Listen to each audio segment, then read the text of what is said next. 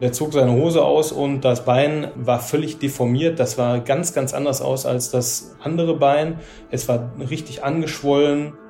Er hatte sich eigentlich damit abgefunden, dass es eigentlich so keine Diagnose für das äh, gab, was ihn da beschäftigte.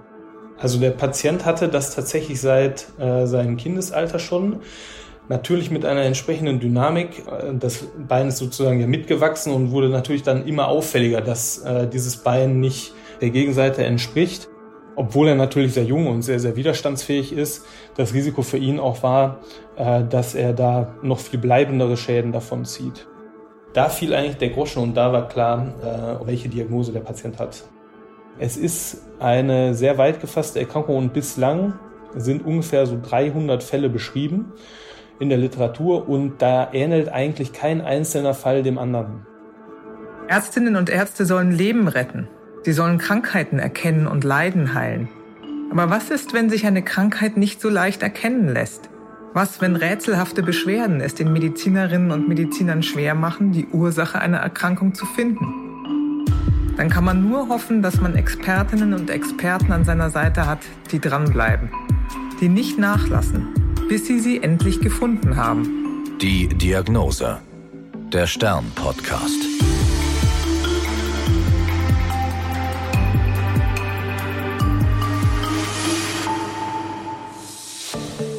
Ich bin Annika Geißler, Ärztin und Redakteurin und beim Stern für die Rubrik Die Diagnose verantwortlich. Hier erzählen Medizinerinnen und Mediziner von ihren ungewöhnlichsten Fällen. Mein heutiger Gesprächspartner ist Dr. Christian Schneider.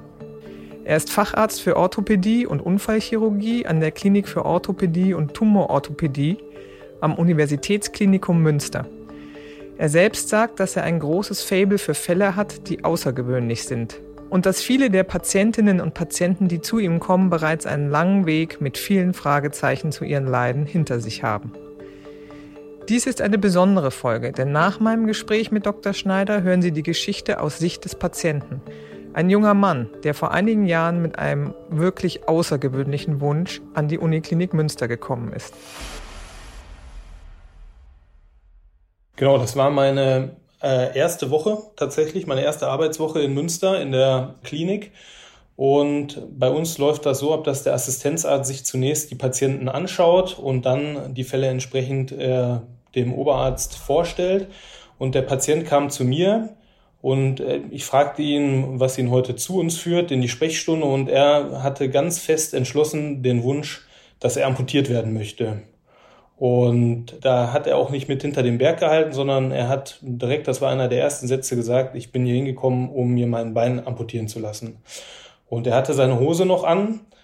Und ich war natürlich sehr überrascht, weil das nicht die typische Antwort ist, die man bekommt in äh, einer Sprechstunde auf die Frage. Und er hatte ihn dann gebeten, das weiter auszuführen. Und dann sagte er, ich ziehe am besten meine Hose aus und er zog seine Hose aus und das Bein ähm, war völlig deformiert. Das war ganz, ganz anders aus als das andere Bein. Es war richtig angeschwollen und da war schon ungefähr klar, woher der Wunsch rührte. Also äh, es wurde verständlicher und er erklärte dann seine Krankheitsgeschichte, dass niemand so richtig genau weiß, was er hat, dass er äh, mit diesem Bein eigentlich so aufgewachsen ist, dass es immer schlimmer werden würde mit dem Bein, dass er kaum noch gehen und laufen können würde, weil so viel Flüssigkeit auch in dem Bein versacken würde und er jetzt kürzlich auch wieder eine Entzündung in dem Bein hatte, die er auch schon mehrfach hatte und die auch zum Krankenhausaufenthalt geführt hat, ein sogenanntes Erisipel, eine Wundrose, weil diese Haut, ähm, das merkte man dann, als man das Bein angefasst hat, nicht wie unsere Haut war, so, so hart und widerstandsfähig, sondern es war sehr weich, es war sehr schwammartig. Es hat sehr viel nachgegeben und es wirkte sehr zerbrechlich und das war natürlich ein gutes Einfallstor auch für Keime. Und er beklagte halt diese wiederkehrenden Entzündungen des Beines und wollte einerseits die Diagnose natürlich irgendwo auch haben von uns, wobei er damit fast vom Gefühl her schon abgeschlossen hatte, dass diese Diagnose, dass das weiter unklar blieb. Er war in etlichen Kliniken gewesen im gesamten Bundesgebiet. Sein primäres Ziel war eigentlich, von diesem Leiden befreit zu werden, von diesem Bein befreit zu werden. Das ist ja, wenn ich da nochmal nachfragen darf, das ist ja Gerade wenn das Ihre erste Woche war ja. an der Klinik und Sie da der, der erste Arzt im Kontakt waren, das ist ja der Hammer, sage ich mal. Ein Patient, der reinkommt und sagt, ich möchte mein Bein amputiert haben. Wie alt war der Mann? Der war ja noch gar nicht so alt. Der war 21 und ich war natürlich ungefähr im gleichen Alter. Ich war zu der Zeit äh, 25, 26 das war das gleiche Alter. Man konnte sich sehr gut mit ihm identifizieren. Er war tatsächlich auch Student in Münster und das war eine äh, ziemlich parallele Biografie, die man so hat. Und dann kann man natürlich mit dieser Person umso mehr mitfühlen. Mhm. Und ich konnte nicht glauben, dass die Diagnose bei ihm jetzt unklar war, aber er hat das alles sehr, sehr gut dokumentiert gehabt. Er hat jeden einzelnen Arztkontakt aufgelistet gehabt, hatte die verschiedenen Diagnosen aufgelistet, die in Frage kamen die äh, tatsächlich auch schon anbehandelt worden waren, wo sich dann aber wieder gezeigt hat, nein, das ist doch nicht die Diagnose. Und er hatte sich eigentlich damit abgefunden, dass es eigentlich so keine Diagnose für das äh, gab, was ihn da beschäftigte. Und wir hatten dann den Fall in der Runde besprochen und tatsächlich hat man mit ihm dann sehr intensiv nochmal über die Konsequenz gesprochen, was es bedeuten würde, wenn man das Bein abnimmt. Also es handelte sich da insbesondere um den Unterschenkel, der besonders befallen war. Der Oberschenkel war auch befallen, aber da es sich auf den Unterschenkel konzentrierte und man nicht direkt ganz radikal werden wollte, hatte man sich dann darauf geeinigt, den Unterschenkel zu amputieren und hat natürlich mit diesem Unterschenkel gleichzeitig genügend Material für den Pathologen auch gehabt, der diesen Unterschenkel in vollumfänglichen äh, Untersuchungen äh, weiter untersuchen konnte und rausfinden mhm. konnte, in welche Richtung die Diagnose gehen könnte. Können Sie noch mal beschreiben, wie das Bein ganz genau aussah? Sie haben gesagt, die Haut war nicht so hart wie bei uns, sah ein bisschen anders aus. Es gab oft Infektionen. Also das Bein war insbesondere im Bereich des Unterschenkels fast doppelt so dick wie das Bein auf der Gegenseite. Es sah extrem geschwollen aus und es hatte kleine Anhängsel, so polypenartige Aussackungen der Haut. Ähm, die Haut, wenn man sie berührt hat, war fast weich, richtig zerbrechlich. Die Haut hat extrem nachgegeben. Man konnte die Haut sehr gut eindrücken und die Haut kam dann sehr langsam wieder in die Ursprungsform wieder zurück. Äh, aber nicht so klassisch, wie man das kennt bei älteren Leuten, die vielleicht in Anführungsstrichen Wasser in den Beinen haben, wo man den Finger in das Bein drücken kann, wo es dann eher großflächiger äh, einsackt, äh, sondern es war ganz, ganz fein und es kam viel langsamer auch zurück. Es war ein ganz, ganz weiches Bein, überhaupt nicht zu vergleichen mit äh, einem normalen Bein. Und man hat auch schon gesehen, da waren viele Narben auch am Bein als Zeichen von stattgehabten Entzündungen, von abgelaufenen Wundrosen. Also der Patient hatte schon viel mitgemacht und tatsächlich waren auch einige von diesen Aussackungen schon einmal entfernt worden, die sich besonders häufig entzündet hatten. Aber auch das hatte dem Patienten keine Besserung gebracht. Was hat der Patient erzählt? Sie haben gesagt, er hatte eine lange Vorgeschichte. Das heißt, er hatte diese Veränderung seit der Kindheit und war häufiger in Kliniken gewesen. Wissen Sie noch, wie häufig? Und welche Verdachtsdiagnosen hat es gegeben? Also der Patient hatte das tatsächlich seit äh, seinem Kindesalter schon. Natürlich mit einer entsprechenden Dynamik. Äh, das Bein ist sozusagen ja mitgewachsen und wurde natürlich dann immer auffälliger, dass äh, dieses Bein nicht der Gegenseite entspricht. Und er hatte mehrere Klinikaufenthalte. Es war ungefähr ein Dutzend Klinikaufenthalte insgesamt, die notwendig waren, weil diese Entzündungen der Haut nicht mehr mit einem Antibiotikum als Tablette zu behandeln werden konnten, sondern tatsächlich über die Vene äh, behandelt werden mussten. Und er hatte tatsächlich mehrere Experten im gesamten Bundesgebiet aufgesucht und äh, man hatte probiert, da eine äh, Diagnose zu finden. Es war Verdachtsdiagnosen, die reichten, dass es Gefäßveränderungen sein könnten Lymphanomalien sein können, das heißt Unregelmäßigkeiten der Lymphbahn. Rückblickend war man der eigentlichen Diagnose schon meist sehr nah gewesen, aber man hatte das gesamte Bild nicht vervollständigen können. Zum einen, weil natürlich auch die Probenentnahme, also man wusste gar nicht, wie es komplett in der Tiefe aussah. Das war das, was uns nachher auf die Diagnose gebracht hat. die Vorgänger, die konnten zwar diese Anhängsel untersuchen und haben dann da Lymphgewebe festgestellt, aber die eigentliche Ursache, die eigentliche Diagnose, die war den Behandlern leider verwehrt geblieben oder den Patienten. Gab es denn schon kleinere Eingriffe oder Operationen, wo mal was gemacht worden war? Genau, weil sich immer mal wieder auch solche Anhängsel entzündet hatten, wurden diese entfernt und natürlich dann auch pathologisch untersucht. Aber dass man, man sah sozusagen, bildlich gesprochen, eigentlich immer nur die Spitze des Eisberges und nie diesen kompletten Berg. Und deswegen war es den Kollegen damals sehr schwierig gewesen, auf die Diagnose zu kommen. Und wie konnte der Mann sich denn fortbewegen? Ging der an, an Gehhilfen? War das schmerzhaft für ihn? Wie kam er denn zu Ihnen? Er kam zu uns im Rollstuhl und das war auch eine meiner ersten Fragen. Ich hatte ihn gefragt, ob das Bein belastbar ist. Und das Bein war belastbar, aber er sagte, dass sobald er nur einige Minuten oder vielleicht auch eine Viertelstunde auf dem Bein läuft, sammelt sich so viel Flüssigkeit in dem Bein, sodass die Schwellung noch viel mehr wird und es dann eine längere Zeit dauert überhaupt, bis diese Schwellung wieder aus dem Bein zurückläuft, sodass er sich eigentlich dazu entschieden hat, sich fast ausschließlich mit dem Rollstuhl fortzubewegen.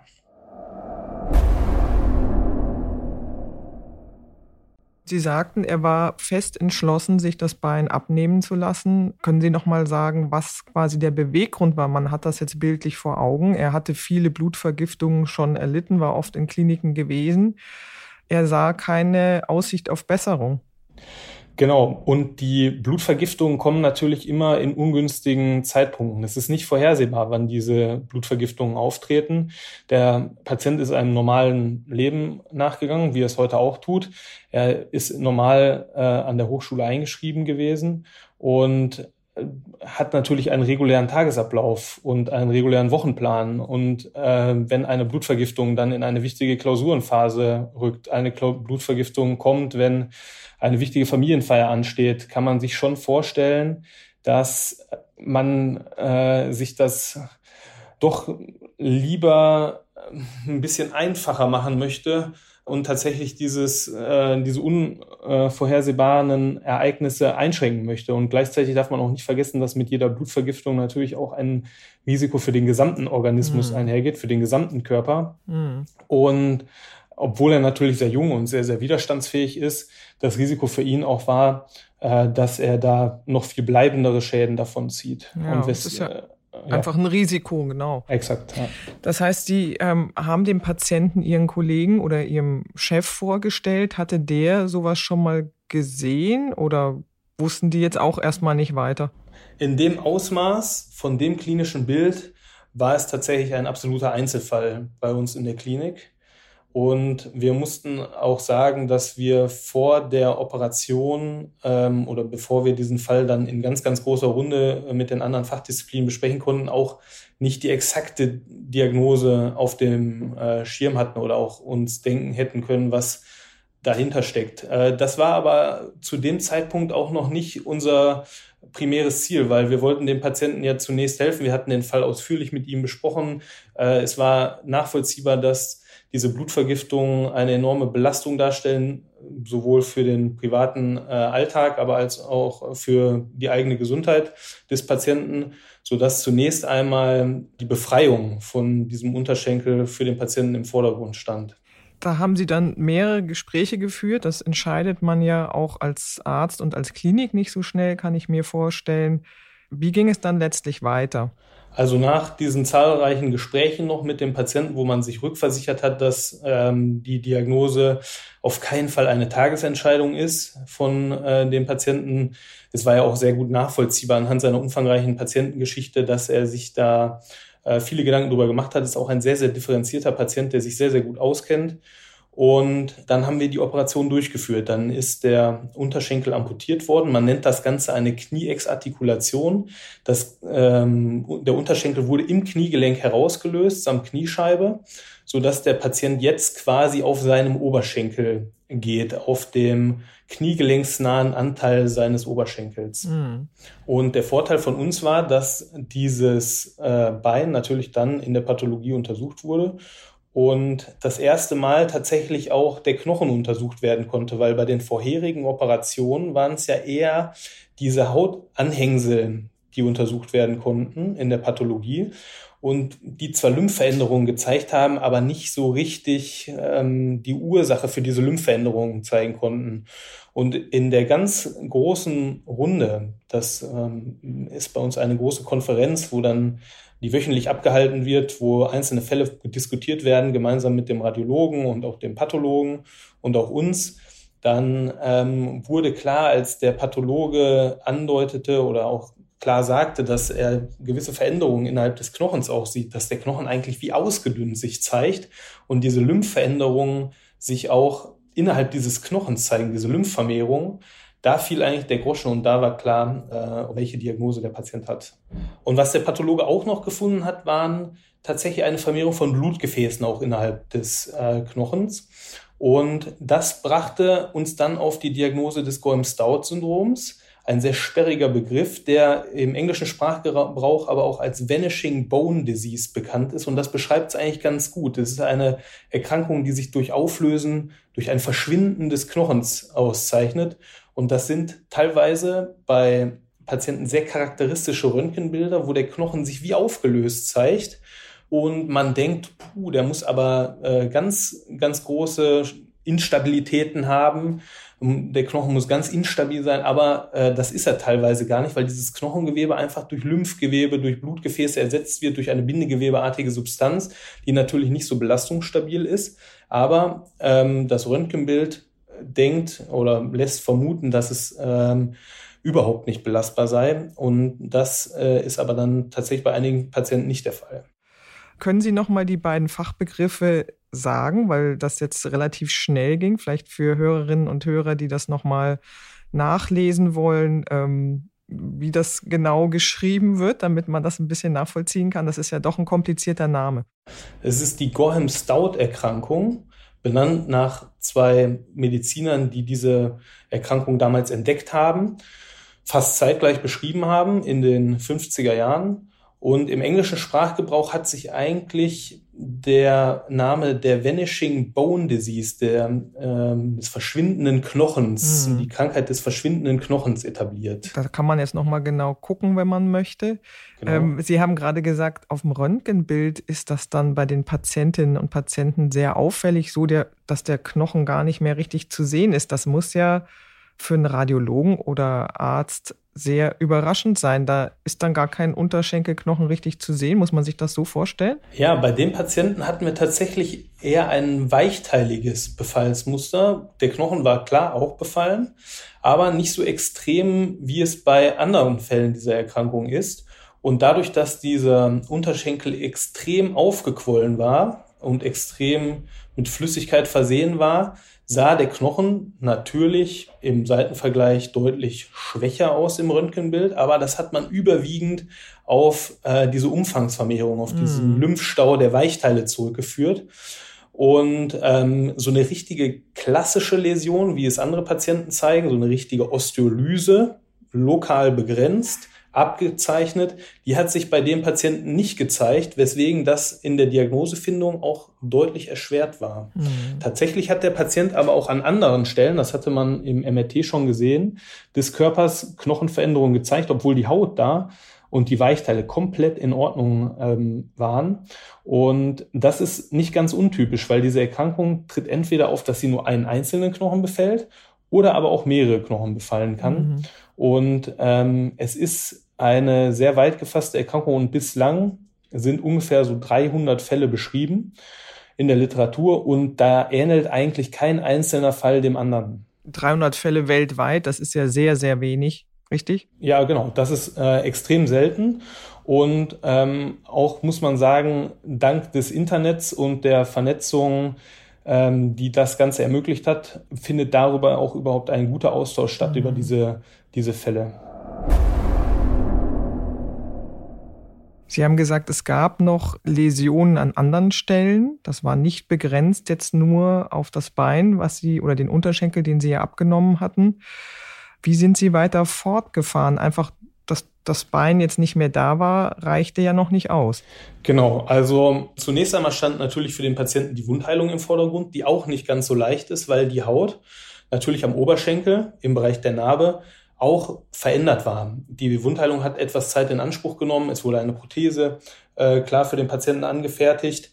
Und das Ganze lief eigentlich so, wie es bei einem Patienten, der amputiert wird, äh, klassischerweise der Fall ist. Und wir mussten uns aber natürlich Gedanken machen, wie man diesen Patienten behandeln kann. Und wir haben dann in verschiedenen Runden diskutiert, was man machen kann.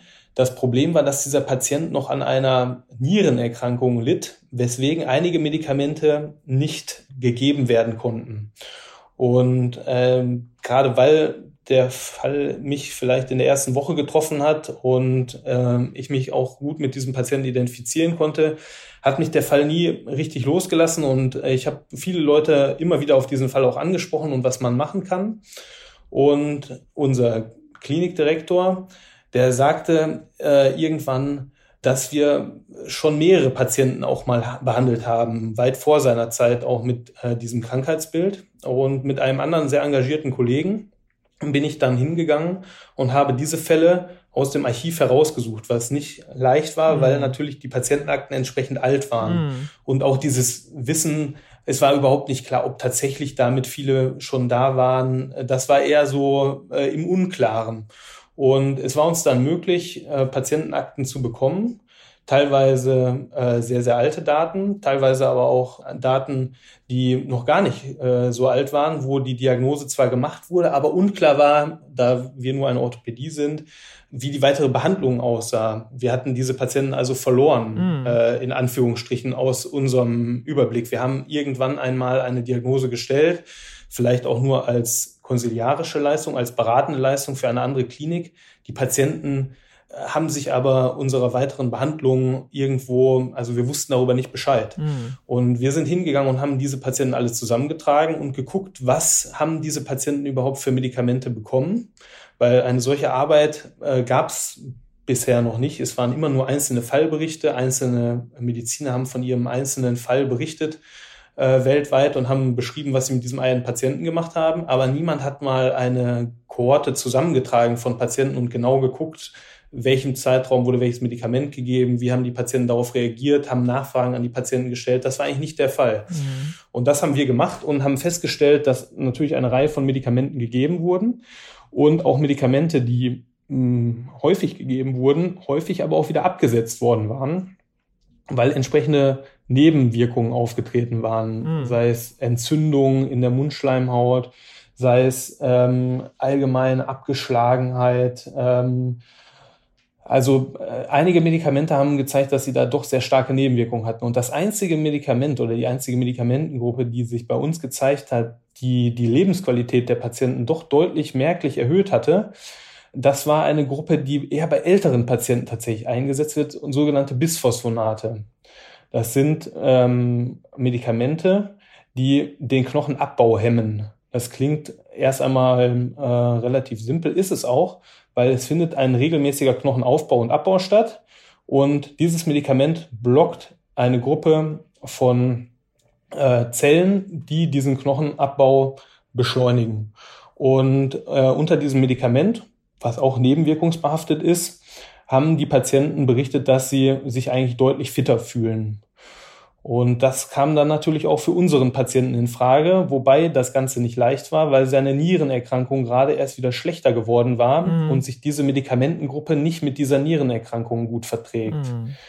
Und sein behandelnder Nierenarzt ähm, hat uns dann sehr eng begleitet, hat die Niere äh, so weit optimiert, dass man einen Behandlungsversuch starten konnte. Und der Patient hat dann tatsächlich berichtet, dass er auch nicht nach der ersten Gabe, das sind mehrere Gaben, die dann notwendig sind, alle vier Wochen, äh, nach drei, vier Monaten berichtet, dass es ihm deutlich besser geht. Mhm.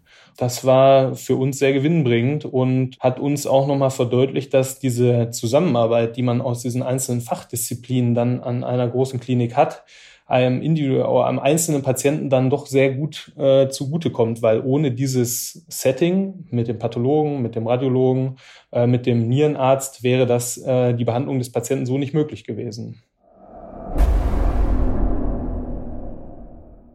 Und wie ging das mit dem Patienten weiter? Der ist dann alle vier Wochen zu Ihnen gekommen und hat das Medikament als Infusion bekommen und Sie konnten ihn noch eine Weile weiter begleiten. Wie, wie erging es ihm denn über längere Zeit? Genau, die Besonderheit da ist noch, dass dieses Medikament für diese Erkrankung gar nicht zugelassen ist. Das heißt, man muss mit dem Patienten erst einmal besprechen, dass gewisse Risiken mit diesem Medikament einhergehen, weil das Medikament bei der Erkrankung gar nicht erforscht ist. Das Medikament nehmen normalerweise ältere Patienten bei Knochenschwund, die ganz anders, sie sind Jahrzehnte älter und aus einer ganz anderen Indikation. Das heißt, man, es fehlen eigentlich Daten darüber, wie dieses Medikament bei jungen Patienten wirkt. Das muss dem Patienten klar sein. Er wird über die Risiken aufgeklärt. Er hat sich dafür entschieden. Problem war allerdings auch, dass die Krankenkasse dieses Medikament, weil es ja nicht zugelassen ist für diese Erkrankung, gar nicht automatisch bezahlt. Das ist kein übertrieben teures Medikament, aber mhm. durch diese regelmäßigen Gaben läppern sich natürlich die Kosten. Sprich, wir mussten einen entsprechenden Antrag bei der Krankenkasse stellen, der ganz automatisch äh, natürlich dann erstmal äh, dem erstmal widersprochen wurde. Und ähm, das hat dann einen Schriftverkehr mit der Krankenkasse nach sich gezogen, die dann sich auch ein Expertengremium dazu holen, um zu beurteilen, ist das sinnvoll, was die da machen, müssen wir das bezahlen. Mhm. Und nach der, nachdem der Krankenkasse bewusst war, dass wir da tatsächlich sehr, sehr engagiert waren und sehr auf der Hut waren und es sich nicht um irgendein Experiment in Anführungsstrichen handelt, äh, haben die der Kostenübernahme Gott sei Dank zugestimmt. Und seitdem bekommt der Patient alle vier Wochen bei uns in der Klinik weiterhin diese Infusion. Und wir haben nach einem Jahr einmal eine MRT-Untersuchung gemacht vom gesamten Körper und konnten auch da schon sehen, dass diese Knochenläsionen an den anderen Stellen rückläufig sind, was uns klar bestätigt, äh, dass dieses Medikament auch gut wirkt bei diesem Patienten. Haben Sie denn jetzt über diesen Verlauf eine wissenschaftliche Veröffentlichung gemacht? Ich sag mal, wenn der nächste irgendwo anders auf der Welt danach sucht, dass es dem ein bisschen leichter fällt, schon zu wissen, was vielleicht helfen könnte als Medikament? Genau, einmal habe ich die gesamte Fallgruppe veröffentlicht, dieser äh, sieben Patienten, die dieses Medikament bekommen haben. Und gleichzeitig habe ich noch einzelne besondere Fälle veröffentlicht in äh, kleineren Publikationen, aber auch zum Beispiel im Ärzteblatt, ähm, wo eine Rubrik der Blickdiagnosen, der sogenannte klinische Schnappschuss ist, wo Radiologen, wenn sie einmal dieses Bild sehen, sich vielleicht erinnern, ähm, oh, da muss ich dran denken, das habe ich mal gelesen, da kann ich nachschlagen. Also diese Fälle, die haben wir sehr transparent alle veröffentlicht, auch alle mit den klinischen Bildern, mit den pathologischen Bildern, alle Daten zur Verfügung gestellt und tatsächlich haben sich in den letzten ähm, Jahren nach der ersten Publikation vermehrt einerseits Patienten, andererseits aber auch Ärzte gemeldet, die Patienten mit dem Golden-Stout-Syndrom haben und die vorgestellt haben, gefragt haben, in welcher Dosierung wir die Medikamente geben, was man mhm. noch empfehlen kann. Also da ist eigentlich ein sehr guter Austausch drüber entstanden und tatsächlich auch natürlich Vorträge auf wissenschaftlichen Kongressen zu diesem ähm, Krankheitsbild. Wenn man zurückblickt, Sie waren ja junger Assistenzarzt. Das ist ja doch eine sehr intensive Geschichte, die Sie ähm, intensiv selber weiterverfolgt haben. Sie haben gesagt, Sie konnten sich mit dem Patienten identifizieren. Sie waren im ähnlichen Alter. Es war in Ihrer ersten Woche, als Sie an der Klinik waren. Aber es zeigt auch, dass man als Assistenzarzt ganz schön viel bewirken kann. Auf jeden Fall. Also äh, und gleichzeitig, dass man diese gesamte Infrastruktur, die so eine in unserem Fall jetzt eine Universitätsklinik bietet, dass man die auch komplett für einen Patienten nutzen kann. Also als Einzelner, dann ist es wirklich schwer. Das hätte nicht geklappt. Da hätten wir nicht einmal äh, wahrscheinlich die richtige Diagnose gehabt. Wir hätten auch nicht äh, ohne dieses äh, Verlaufs-MRT diesen Einblick in der in die Verbesserung bekommen. Äh, das geht alles nur im Team und das war eigentlich sehr prägend für den weiteren Weg, den weiteren Berufsweg. Man muss immer wissen, wen man wann anrufen kann mhm. und wen man wann kontaktieren kann und wen man wann um Rat fragt, weil diese guten Fälle, die kann man eigentlich oder die kann man ausnahmslos nur in großen ähm, Gruppen lösen. Wissen Sie denn, wie es dem Patienten heute geht? Das ist jetzt nun schon einige Jahre her. Äh, ja, auf jeden Fall. Also ich habe, äh, der Patient wohnt ähm, weiter bei uns in der Nähe. Wir gehen tatsächlich sogar in den gleichen Supermarkt. Erstens läuft man sich da über den Weg und zweitens habe ich natürlich den Patienten unter äh, sehr enger Kontrolle, gerade weil ich mich gut mit ihm identifizieren kann. Und bald steht die nächste MRT-Verlaufskontrolle an. Und wir sehen uns, würde ich tippen, ungefähr alle zwei, drei Monate im Stadtgebiet und äh, dann natürlich darüber hinaus in der Klinik bei Kontrolluntersuchungen. Und da hat sich schon ein gutes Verhältnis zwischen Patient und Behandler äh, manifestiert, würde man sagen. Das war Dr. Christian Schneider, Facharzt für Orthopädie und Unfallchirurgie am Uniklinikum Münster. Nun erzählt der Patient, um den es in dieser Folge geht, seine Geschichte. Vom Kennenlernen mit Dr. Schneider und wie es ihm damals ging, als er sich mit seinem außergewöhnlichen Wunsch an der Klinik vorstellte. Mit dem Wunsch, mein Bein soll bitte amputiert werden. Ich muss zugeben, ich bin mir nicht sicher, ob ich den genauen Tag im Kopf habe, aber ich mhm. äh, meine, dass das der Tag gewesen wäre, wo ich äh, mich im UKM vorgestellt habe bei damals noch seinem Oberarzt und mhm. äh, es um die Amputation ging quasi. Also da bin ich vorstellig geworden, um eine Amputation, ja, wie soll man sagen, einzufordern, zu beantragen, wie auch immer man es nennen mag. Genau.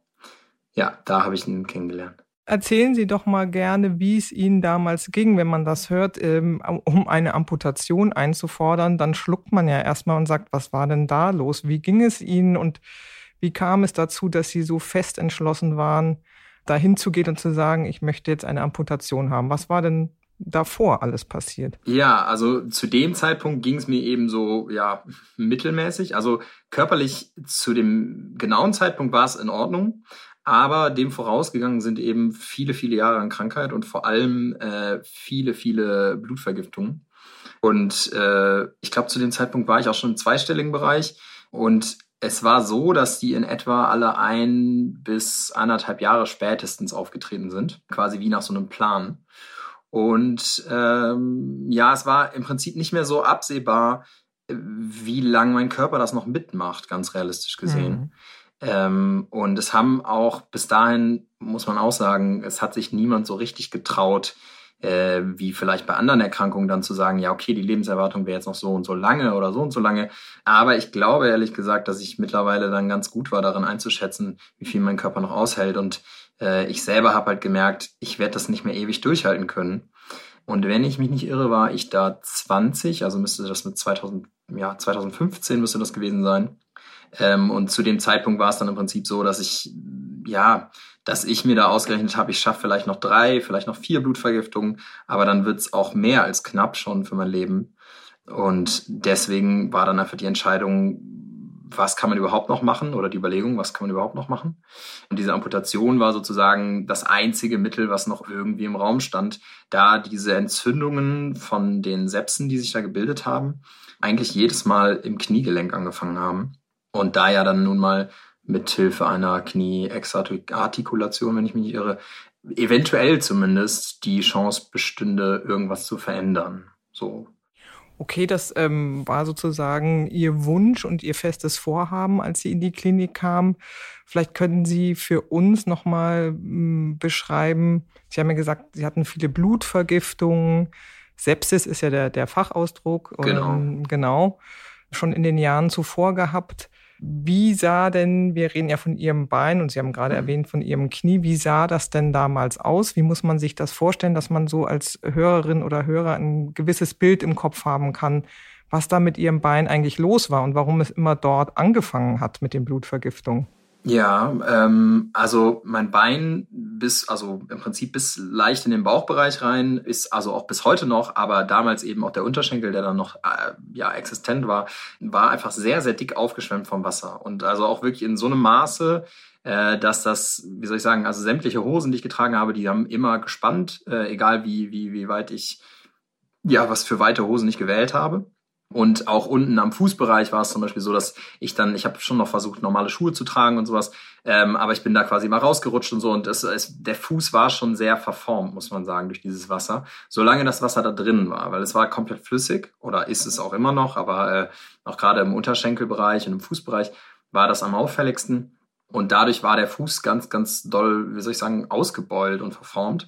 Und solange ich den Fuß sozusagen unten hatte, was ja also Richtung Erde gerichtet, ähm, was ja normal ist, wenn man jetzt tagsüber läuft oder im Rollstuhl sitzt, äh, je nachdem, ist da das Wasser reingeflossen und der wurde eben sehr, sehr voluminös, also bis zu boah, mindestens das Vierfache an Größe, würde ich fast sagen, zu so einem normalen mhm. Bein, ähm, also so an Breite in alle Richtungen. Und das war eben so der, der Ist-Zustand und das war eben auch dauerhaft. Und wenn dann eben so eine, so eine Entzündung entstanden ist, ja, dann ist da im Prinzip ein sehr, sehr, also fing das an mit sehr großen Schmerzen einfach grundsätzlich äh, in, in den Gelenken, also vor allem im, im Fußgelenk und im Kniegelenk ähm, und hat sich dann eben auf den ganzen Körper ausgebreitet, von den Schmerzen her, ging dann über so Sachen wie, dass es am Anfang Schüttelfrost gab und, und, und. Und wie ja dann im Prinzip eine Sepsis an sich ist, dann breitet sich das natürlich auch auf die anderen Organe aus, dass die angeschlagen werden. Genau, und da, da war so der Übergang im Prinzip. Die eigentliche Krankheit war aber hauptsächlich so darin zu sehen, dass das Bein halt sehr, sehr dick war. Mhm. Und ja, wie soll ich sagen, es war einfach sehr auffällig gewölbt sozusagen. Mhm. Als wenn man so einen so ein, so ein Wasserballon füllt, also so ein so ein Luftballon mit Wasser füllt. Mhm. So sah das im Prinzip aus. Und dass das Bein so besonders war und so auffällig und mit Wasser gefüllt war, das kennen Sie seit Ihrer Kindheit oder kannten Sie seit Ihrer Kindheit? Das war schon immer so oder wann trat das das erste Mal auf, dass Sie hm. das erinnern können? Also ich meine mich zu erinnern, dass das so ab zwölf losging tatsächlich ich kann da jetzt nicht die genauen, das genaue Datum oder das genaue Jahr nennen, aber äh, irgendwo um mein zwölftes Lebensjahr rum habe ich so die in Erinnerung, dass das so langsam anfing. Äh, damals fing das aber erst an mit zwei Zysten im äh, einmal in, in der Leiste eine und im Oberschenkel an diesem linken Bein. Mm, und damals war das Bein noch gar nicht dick. Und dann fing das so langsam an, weil diese Zysten wurden rausoperiert und dann fing das so langsam an, dass sich da quasi das Wasser ja, verlor im Prinzip. Also es wurde nicht mehr abgepumpt, was ja normalerweise einfach der Fall ist bei Lymphwasser, ähm, wurde es nicht mehr abgepumpt. Und äh, dadurch, ja, könnte man sagen, versackte das Wasser so richtig darin in den Beinen. Und Sie haben ja gesagt, Sie hatten mehrere Blutvergiftungen schon erlebt und waren mehrere Male in Kliniken gewesen. Blutvergiftung ist ja durchaus schwerwiegendes Krankheitsbild. Vermutlich waren Sie auf Normalstation, Intensivstation. Und wie oft hatten Sie das, wenn Sie sagen, es mit zwölf das erste Mal überhaupt angefangen oder aufgetreten, die Beschwerden, dann zunehmend mehr geworden? Wie oft hatten Sie das erlebt? Also äh, die erste Blutvergiftung hatte ich tatsächlich, wenn ich es richtig im Kopf habe, sogar schon bevor das Bein so dick geworden ist ähm, also schon, schon, schon irgendwie ein paar Jahre vorher, weil die, die Krankheit im Prinzip schon vorher untersucht wurde, aber dass es so dick geworden ist, das ist, wenn ich es richtig im Kopf habe, mit zwölf erst gewesen. Also das, da hat es erst angefangen. Grundsätzlich, äh, wie gesagt, ich bin irgendwo im zweistelligen Bereich. Ich meine, es wären jetzt bis heute zwölf Blutvergiftungen gewesen ich muss zugeben, ich habe das nicht hundertprozentig im Kopf, ob die Zahl jetzt mhm. stimmt. Einfach weil das wirklich in meinem Kopf auch langsam ein bisschen verschwommen ist, weil das schon sehr, sehr viele Aufenthalte waren und ich in vielen Krankenhäusern war und eine lange Zeit viel in der Uniklinik Köln, dann mittlerweile jetzt in der Uniklinik Münster, aber auch hier in verschiedenen Kliniken, schon in Münster beispielsweise, ähm, wodurch das ehrlich gesagt alles ein bisschen verschwommen ist. Aber ich bin, ja, zwölf ist, kommt ungefähr hin. Vielleicht ist es auch eine mehr oder weniger. Aber ähm, genau, im Großen und Ganzen stimmt das schon. Und man muss sagen, wenn es jetzt, wenn jetzt ja medizinisches Fachpersonal zuhört, ist es auch so, rein definitorisch waren nicht jedes Mal Blutvergiftung oder Sepsen, weil ja Sepsen sozusagen erst beim, beim Multiorganversagen ansetzen, sondern es waren halt immer, ja, die Anfänge davon. Also es waren sozusagen erst teilweise auch in Anführungszeichen nur Entzündungen, aber eben trotzdem so stark, dass sie meinen ganzen Körper umgehauen mhm. haben äh, und sind auf jeden Fall auch häufiger dann, also es kam auch häufiger in Richtung Multiorganversagen, aber es waren, wenn man es ganz genau nimmt, nicht jedes Mal Sepsen. Aber ja, es war, also wenn man es nicht behandelt hätte, wären es auf jeden Fall welche ja. geworden. Ja, sie waren schwer krank und genau. als Kind ist ja klar, dass da vielleicht die Erinnerung auch verschwimmt und sie das gar nicht mehr so genau mit den Zahlen erinnern können. Allerdings äh, merken wir ja, dass es immer wieder auftrat und dass es ja auch massive Beschwerden waren, sonst wären sie ja nicht jedes Mal in die Klinik gekommen.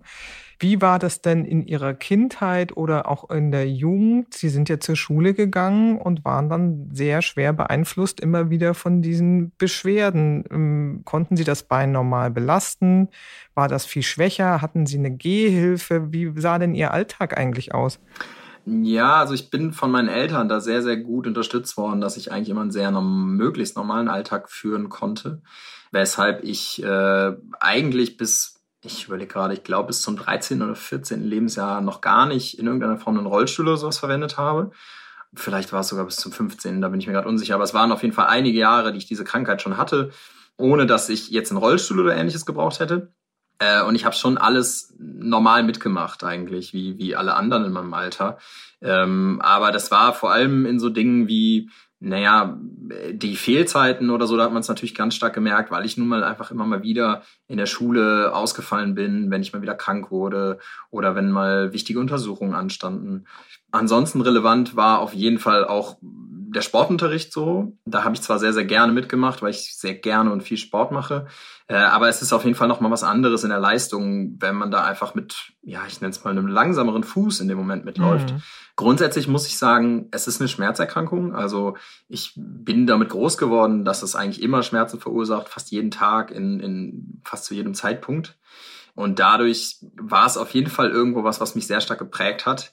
Äh, ich hatte aber das Glück, dass ich mit, ja, im jungen Alter irgendwann in eine Schmerzklinik für chronische Erkrankungen gekommen bin und da einen sehr guten Umgang damit lernen durfte. Wodurch dann sozusagen diese, diese Beeinträchtigung in der Schulzeit, zumindest was die Schmerzen anging, sich einigermaßen in Grenzen gehalten hat. Äh, das hat natürlich nicht verhindert, dass ich trotzdem sehr hohe Fehlzeiten hatte und dass das schon eine gewisse Herausforderung ist, so, einen, so einen schulischen Alltag ähm, gerade auch an, ja, an den Schulen, an denen ich war, jetzt auch ohne Fahrstühle mhm. oder ähnliches zu bewältigen. Ähm, das waren meistens auch sehr große Schulen, da ja, sind Treppen einfach an der Tagesordnung. Ähm, und das ist natürlich schon eine gewisse Herausforderung und fordert mich dann schon nochmal mehr körperlich als vielleicht ein gesundes Kind einfach in dem Moment. Mhm. Ähm, das muss man schon sehr klar sagen. Und ich weiß auch nicht, ob ich dann so viel, ja, vielleicht Energie wie andere äh, hatte in dem Moment, einfach weil dann schon häufig nun mal auch ja eine Phase der Genesung in die Schulzeit fiel natürlich. Aber alles in allem hat das sehr gut funktioniert, weil ich eben ein sehr gutes soziales Netzwerk habe mit, mit meinen Geschwistern, meinen Eltern und äh, ich glaube, da auch immer ganz gut im Kontakt stand, auch mit, mit, ja, mit den Menschen in meinem Umfeld, ob es jetzt LehrerInnen waren oder ja, wer auch immer da jetzt gerade quasi mit mir zusammen zu tun hatte oder gearbeitet hat. Mhm. Und jetzt machen wir diesen zeitlichen Sprung. Sie haben gesagt, Sie waren Anfang 20 oder um die 20 und hatten für sich beschlossen, so kann es nicht weitergehen. Ähm, so viele Blutvergiftungen hatten Sie erlebt. Das waren ja irgendwie ähm, schlimme Beschwerden und wahrscheinlich auch immer mhm. große Einschnitte. Dann stellten sie sich an der Uniklinik Münster vor und kamen da quasi in den Termin und haben gesagt, so, äh, ich habe das jetzt beschlossen, ich kann so nicht weitermachen, ich möchte, dass das amputiert wird. Ja, äh, dem vorausgegangen ist im Prinzip noch, dass ich noch bei einem Arzt in Berlin war, der, ja, also es gibt halt keine richtigen Fachärzte oder gab zu dem Zeitpunkt keine richtigen Fachärzte für die Erkrankung. Ähm, aber das war so noch einer von den Ärzten, die vielleicht noch am ehesten irgendeine Vorstellung haben von dem, was das da sein könnte. Bei dem war ich, weil da per Mail mal im Austausch irgendwie die Rede davon sei, es gäbe vielleicht irgendwas, ich weiß nicht, es war was sehr Spezielles, was man bei, bei, bei lymphatischen Erkrankungen anwenden könnte. Ähm, aber das war wohl auch sehr experimentell und es war auch eigentlich nicht so ganz klar, ob das überhaupt was bringt. Und dementsprechend war ich da vorher noch und der hat sich das Ganze nochmal angeguckt und der äh, hat dann aber auch gesagt, okay, nee, ich stimme Ihnen dazu. Die Amputation ist in meinen Augen das Einzige, was noch Sinn ergibt. So. Mhm. Und äh, also das war quasi nochmal so die, die, die letzte Abklärung des Ganzen, zu gucken, weil da irgendwas, irgendein Gerücht aufkam, sage ich mal, was, was, was man da vielleicht machen könnte. Ähm, aber das war eben dann doch ein, ja, wie soll ich sagen, Schuss, Schuss in den Ofen. Also es war irgendwie nicht, doch nicht passend. Und der hat auch die Vermutung schon mal geäußert mit dem Gorham-Stout-Syndrom, aber sagte auch, hm, schwierig, äh, passt eigentlich auch nicht so richtig, aber das ist so das Einzige, was mir dazu einfällt. Aber naja, und das war so ein bisschen das, was, mhm. was dann einfach nur im Raum stand, aber es war, ja, es war dann so ein bisschen, ja gut, jetzt ist die einzige Möglichkeit halt diese Amputation. Und da habe ich mich dann natürlich nach einer Klinik umgeguckt bei mir in der Gegend und im Idealfall eben eine Uniklinik. Und das ist dann Münster gewesen. Äh, und da war dann dadurch, durch diesen vorigen Termin in Berlin, aber auch einfach die Entscheidung schon so klar, ja, okay, das es, es, ich habe jetzt wirklich alles probiert und ich bin jetzt extra nochmal nach Berlin gereist, um das abklären zu lassen. Es, es gibt hier jetzt nicht andere Optionen leider und deswegen muss es wahrscheinlich einfach eine Amputation sein. Mhm. Und äh, die birgt natürlich Gefahren, weil so eine OP einfach schwierig ist bei mir, weil ich eben immer wieder diese Sepsen durch, durch Erreger bekomme. Aber birgt auch als einziges die Option, vielleicht mit Glück diese Sepsen zu vermindern oder zu verhindern. Nun stellten sie sich da vor und kamen mit ihrem Wunsch. Die Ärzte, glaube ich, haben das dann doch am Anfang erstmal wahrscheinlich äh, überrascht zur Kenntnis genommen, aber relativ schnell nachvollziehen können, nachdem Sie Ihre Krankengeschichte und Krankenakte gesehen haben. Wie, wie ging das dann weiter dort? Ja, wie Sie schon sagen, das ging tatsächlich relativ schnell. Also erst war der Schock groß, glaube ich, auf der Ärztinnenseite. Aber ich habe ja mittlerweile einigermaßen erlernt, glaube ich, da gut drüber reden zu können und das auch vermitteln zu können. Und äh, dann ging es im Prinzip darum, wann und wie kann man das tatsächlich umsetzen. Das hat sich noch ein klein bisschen gezogen, aber das, das lag dann eben auch so ein bisschen daran, okay, wie, wie, wie ist das mit, mit OP-Terminen und wann kann man das jetzt wirklich umsetzen? Wer, wer kann das machen? Und wenn ich mich nicht irre, war sogar zu dem Zeitpunkt noch der Vorgesetzte ähm, von, von, von dem Oberarzt dabei, auch zwischendrin. Und der hat halt gesagt, okay, das macht auf jeden Fall unser Oberarzt. Äh, da wollen wir gar keinen anderen dran lassen. Äh, wenn der sich das zutraut, dann machen wir das auch. Und es war so ein bisschen, ich sag mal, wir hatten ein bisschen mehr zeitliches Spiel, weil ich zu dem Zeitpunkt aus Sicherheitsmaßnahmen äh, einfach durchgehend Penicillin genommen habe in Tablettenform seit also knapp mhm. einem Jahr. Und insofern war jetzt zumindest das Ganze nicht so dringend, dass man das jetzt morgen operieren müsste. So, sondern es war eben auch so mhm. ein, zwei Monate irgendwie Tendenz möglich oder äh, wie auch immer.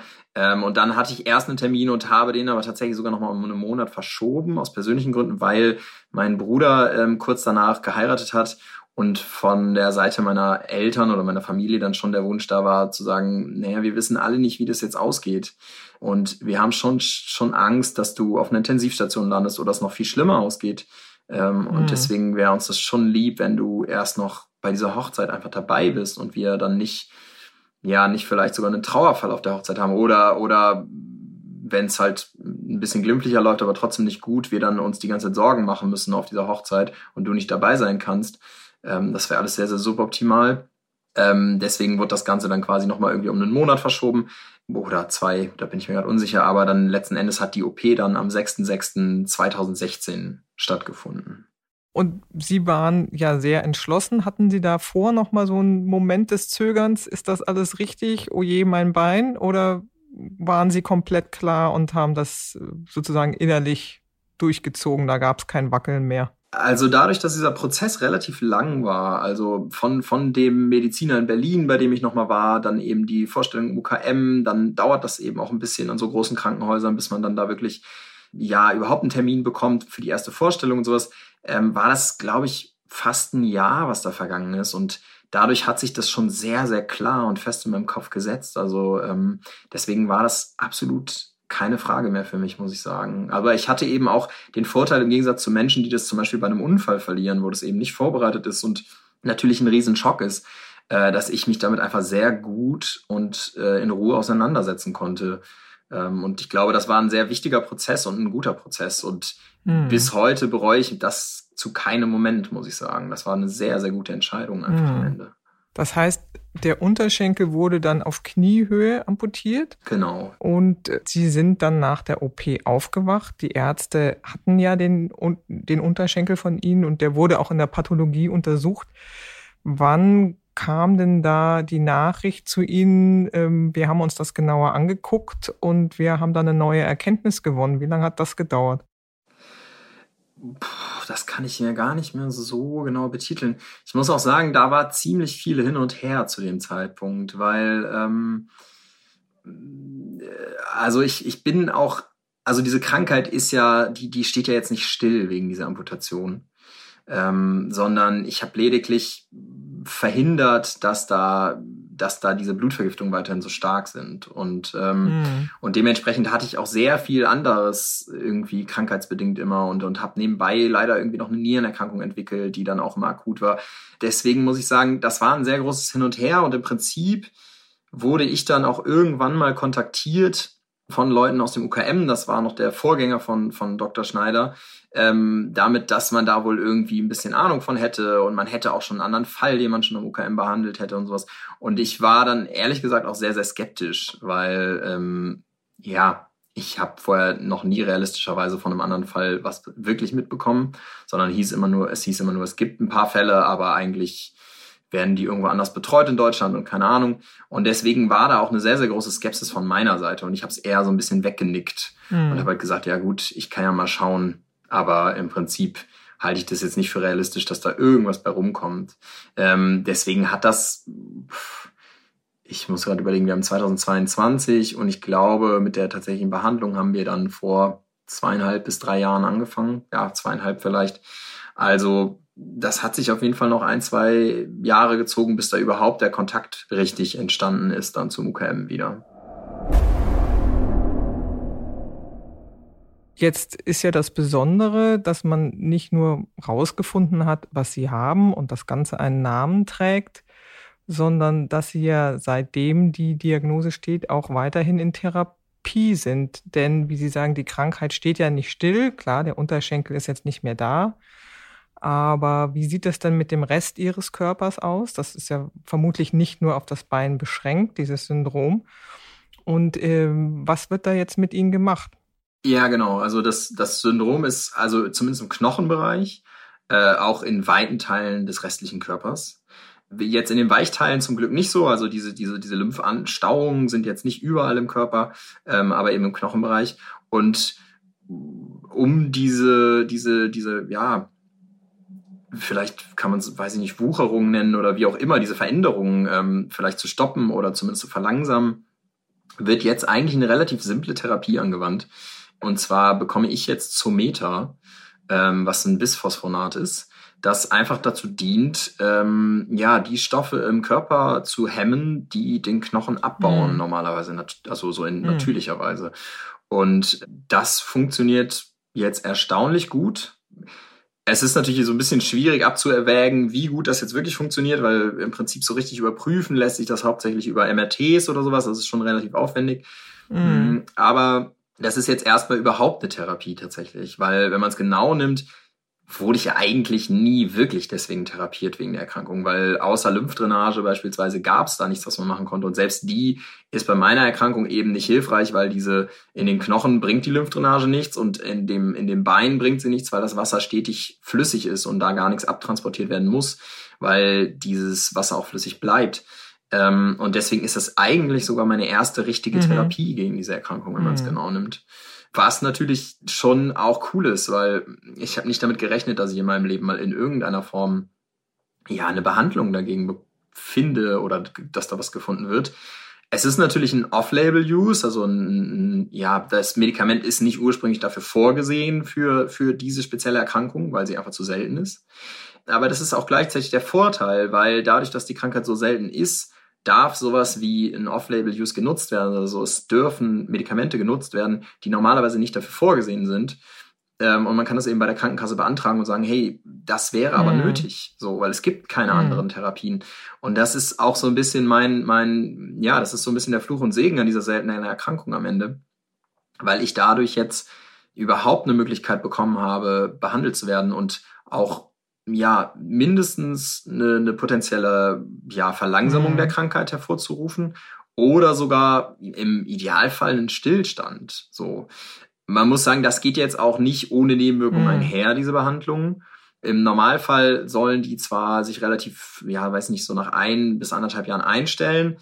Bei mir halten sie leider immer noch an. Das ist dann in meinem Fall so, dass ich kriege dieses Medikament momentan noch alle vier Wochen und bekomme das intravenös äh, und wenn ich dann ja das bekommen habe, bin ich schon mit Grippesymptomen, also so mit, mit, mm. mit hm. Gliederschmerzen im ganzen Körper, mit ja, so ein bisschen kopfmäßig auch Kopfschmerzen und auch so ein bisschen, ja, wie soll ich sagen, verpeilter, ähm, liege ich schon mm. zu Hause und lieg da auch so drei, vier Tage, wenn es ganz schlecht läuft, auch mal sieben Tage.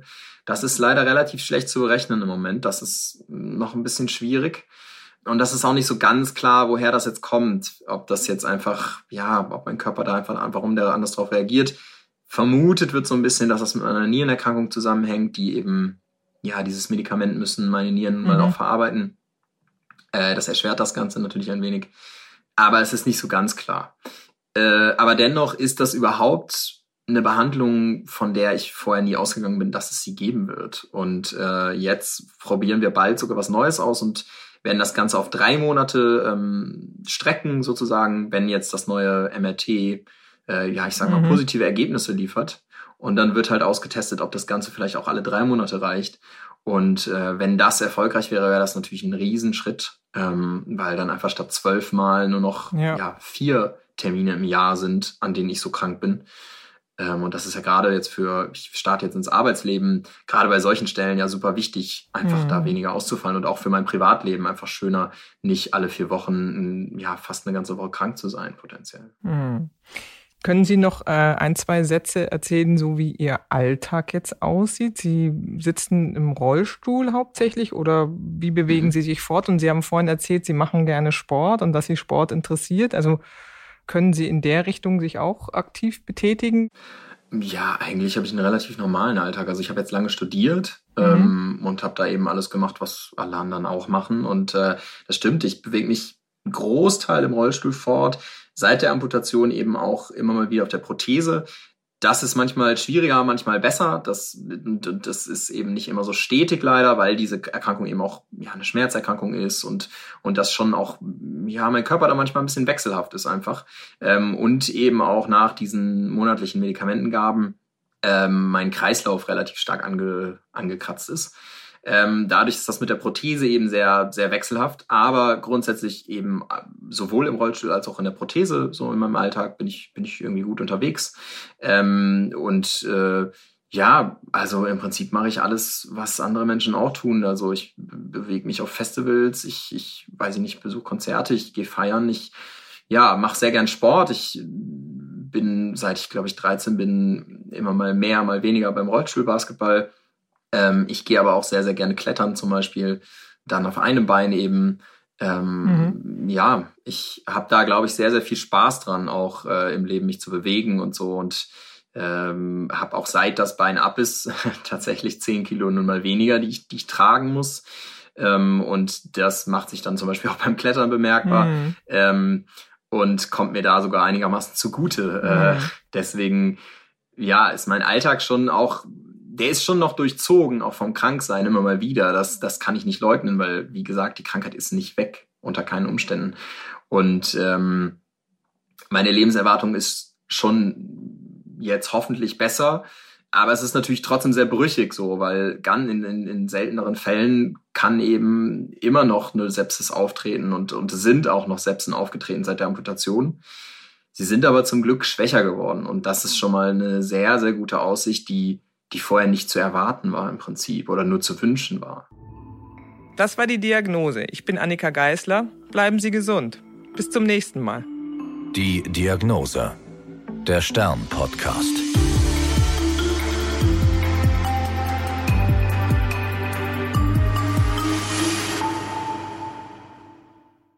Meinen Podcast gibt es ab sofort auch in der RTL Plus Musik App. Der Podcast bleibt selbstverständlich kostenlos und ist weiterhin auch auf allen anderen Plattformen zu hören. Dieser Podcast ist eine Produktion der Audio Alliance.